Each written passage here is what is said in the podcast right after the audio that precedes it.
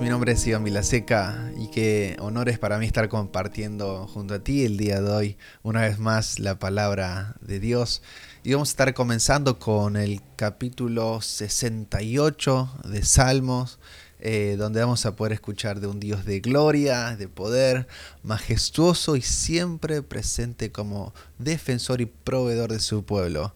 Qué lindo que podemos escuchar sobre esto hoy y te que Dios te hable directamente a tu corazón con este capítulo de Salmos. Luego vamos a estar escuchando Oseas, capítulos 5, 6 y 7, sobre el fracaso de los líderes de Israel y un llamado al arrepentimiento. Y por último, primera de Pedro, capítulo 5 también, y segunda de Pedro, capítulo 1. Vamos a estar escuchando sobre los saludos de Pedro y cómo crecer en la fe. Te invito a que puedas escucharlo con atención y reflexionar sobre la palabra del día de hoy. Dios te bendiga. El libro de Salmos, capítulo 68. Levántate, oh Dios, y dispersa a tus enemigos, que todos los que odian a Dios corran por sus vidas.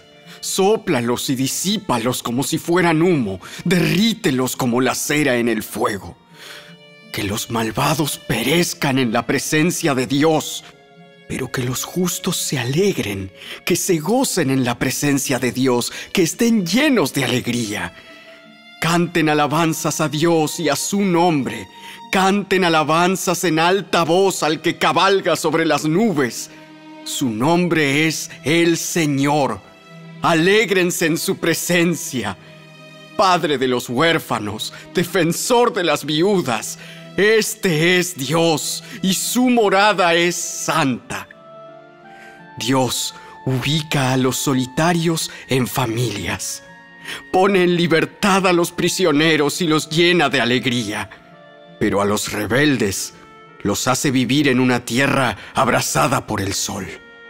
Oh Dios, cuando sacaste a tu pueblo de Egipto, cuando marchaste a través de las áridas tierras baldías, la tierra tembló y los cielos derramaron lluvia a raudales delante de ti, el Dios del Sinaí, delante de Dios, el Dios de Israel.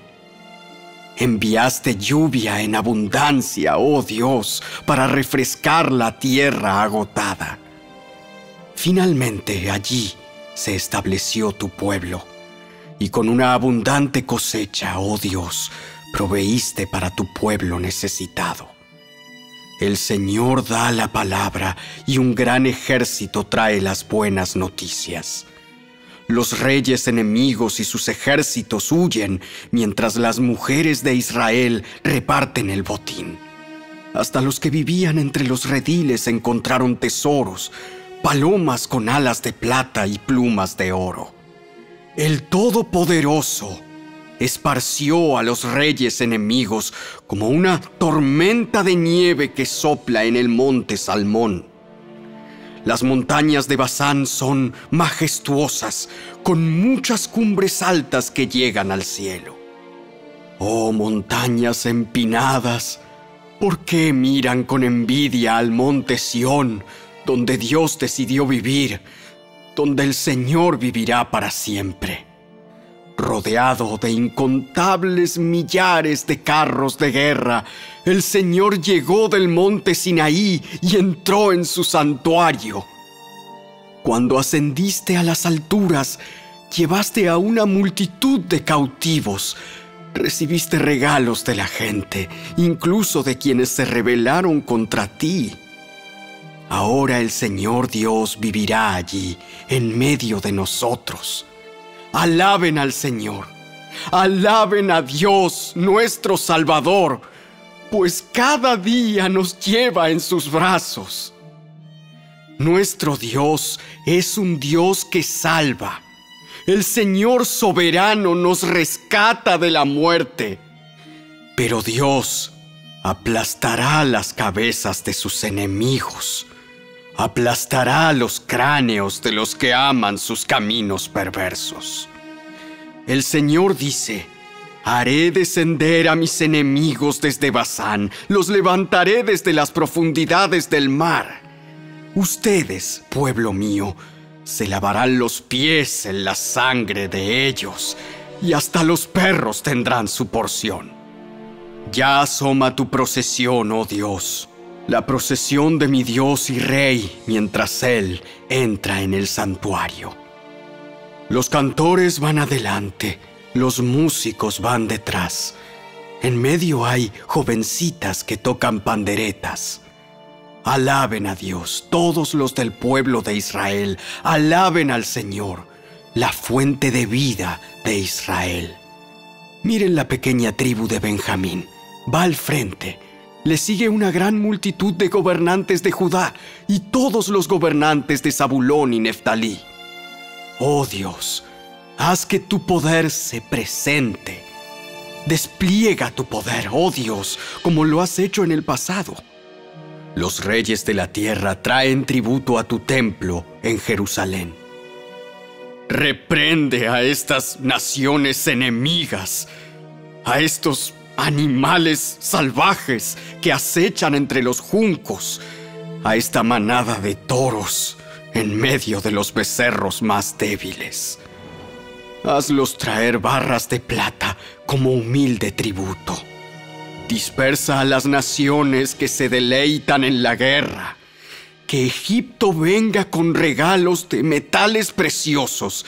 Que Etiopía le lleve tributo a Dios. Canten a Dios, reinos de la tierra. Canten alabanzas al Señor. Canten al que cabalga por los cielos antiguos. Su poderosa voz truena desde los cielos. Cuéntenles a todos acerca del poder de Dios. Su majestad brilla sobre Israel. Su fuerza es poderosa en los cielos. Dios es imponente en su santuario. El Dios de Israel le da poder y fuerza a su pueblo. Alabado sea Dios.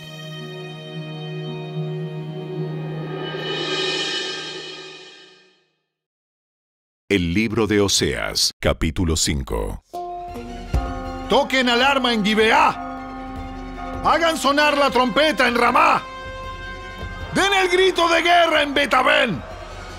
Entren en batalla, oh guerreros de Benjamín. Una cosa es segura, Israel. En el día de tu castigo, te convertirás en un montón de escombros. Los líderes de Judá han llegado a ser como ladrones.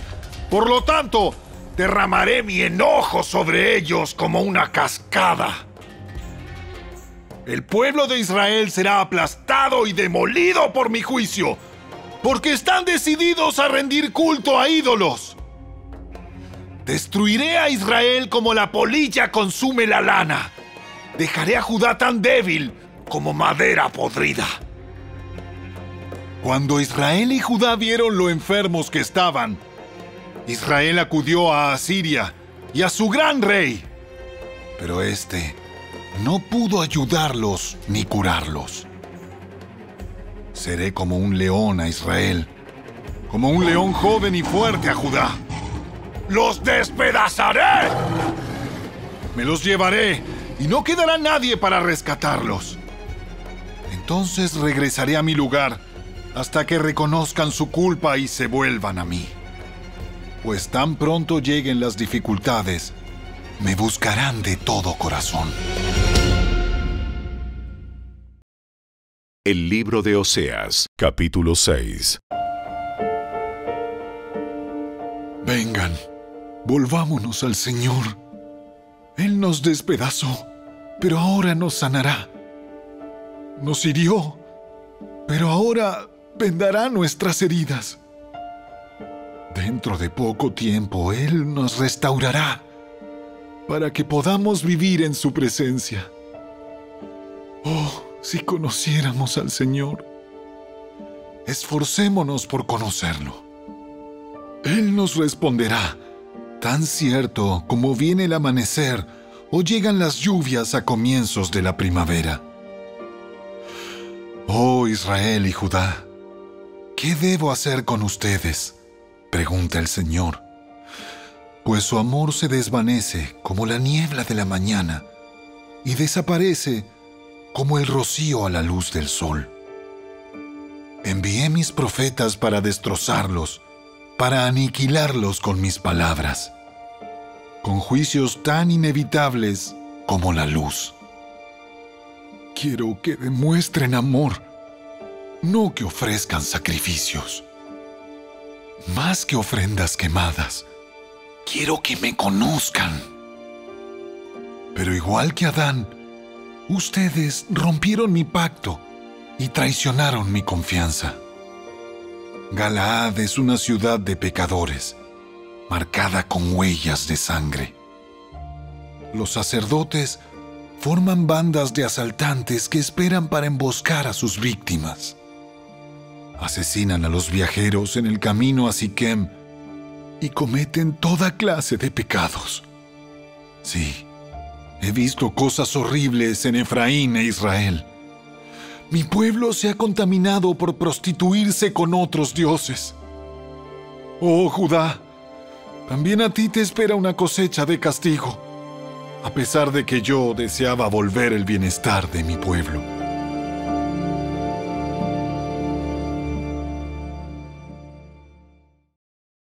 El libro de Oseas, capítulo 7. Yo quiero sanar a Israel, pero sus pecados son demasiado grandes. Samaria está llena de mentirosos. Hay ladrones adentro y bandidos afuera. La gente no se da cuenta de que los estoy mirando. Están cercados por sus acciones pecaminosas. Y yo las veo todas. El pueblo entretiene al rey con sus perversidades. Y los príncipes se ríen de todas las mentiras del pueblo. Son todos adúlteros, siempre ardiendo con pasión. Son como un horno que se mantiene caliente mientras el panadero prepara la masa. Durante una fiesta del rey, príncipes se emborrachan con vino y se entregan a la juerga con los que se burlan de ellos. Sus corazones son como un horno recalentado con intriga. Sus maquinaciones humean durante la noche y por la mañana estallan en un incendio violento. Como un horno ardiente, consumen a sus líderes. Matan a sus reyes uno tras otro. Y nadie clama a mí en busca de ayuda. El pueblo de Israel se mezcla con paganos de otras naciones y se vuelven tan inútiles como un pastel a medio cocer. El rendir culto a dioses ajenos consume sus fuerzas, pero ellos ni cuenta se dan. Su cabello se ha encanecido, pero no se dan cuenta de que están viejos y débiles. Su arrogancia testifica en su contra. Sin embargo, no se vuelven al Señor su Dios. Ni siquiera tratan de encontrarlo. El pueblo de Israel se ha vuelto como palomas, necias y tontas. Primero clama a Egipto en busca de ayuda y luego vuela a Siria. Pero mientras revolotean, arrojaré mi red sobre ellos y los derribaré como a un pájaro que cae del cielo. Los castigaré por todo el mal que hacen. ¿Qué aflicción les espera a los que me han abandonado? Déjenlos morir porque se han rebelado contra mí. Yo deseaba redimirlos, pero han dicho mentiras de mí. En lugar de invocarme con corazón sincero, se quedan sentados en sus sillones y se lamentan. Se hacen cortaduras en el cuerpo y suplican grano y vino nuevo a dioses ajenos y se alejan de mí. Yo los entrené y los hice fuertes, pero ahora traman maldades en mi contra. Miran en todas partes menos al Altísimo. Son tan inútiles como un arco torcido. Sus líderes morirán a manos de sus enemigos a causa de su insolencia hacia mí. Entonces el pueblo de Egipto se reirá de ellos.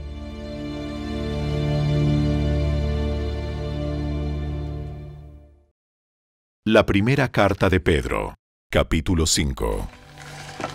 Les escribí y envié esta breve carta con la ayuda de Silas, a quien les encomiendo como un hermano fiel. Mi propósito al escribirles es alentarlos y asegurarles que por lo que están atravesando es en verdad parte de la gracia de Dios para ustedes. Manténganse firmes en esta gracia. Su iglesia hermana aquí en Babilonia les manda saludos, al igual que mi hijo Marcos. Salúdense unos a otros con un beso de amor. La paz sea con todos ustedes que están en Cristo.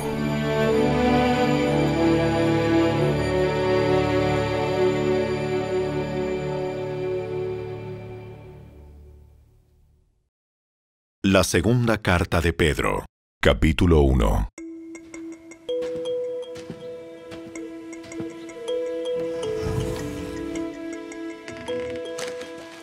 Yo, Simón Pedro, esclavo y apóstol de Jesucristo, les escribo esta carta a ustedes que gozan de la misma preciosa fe que tenemos.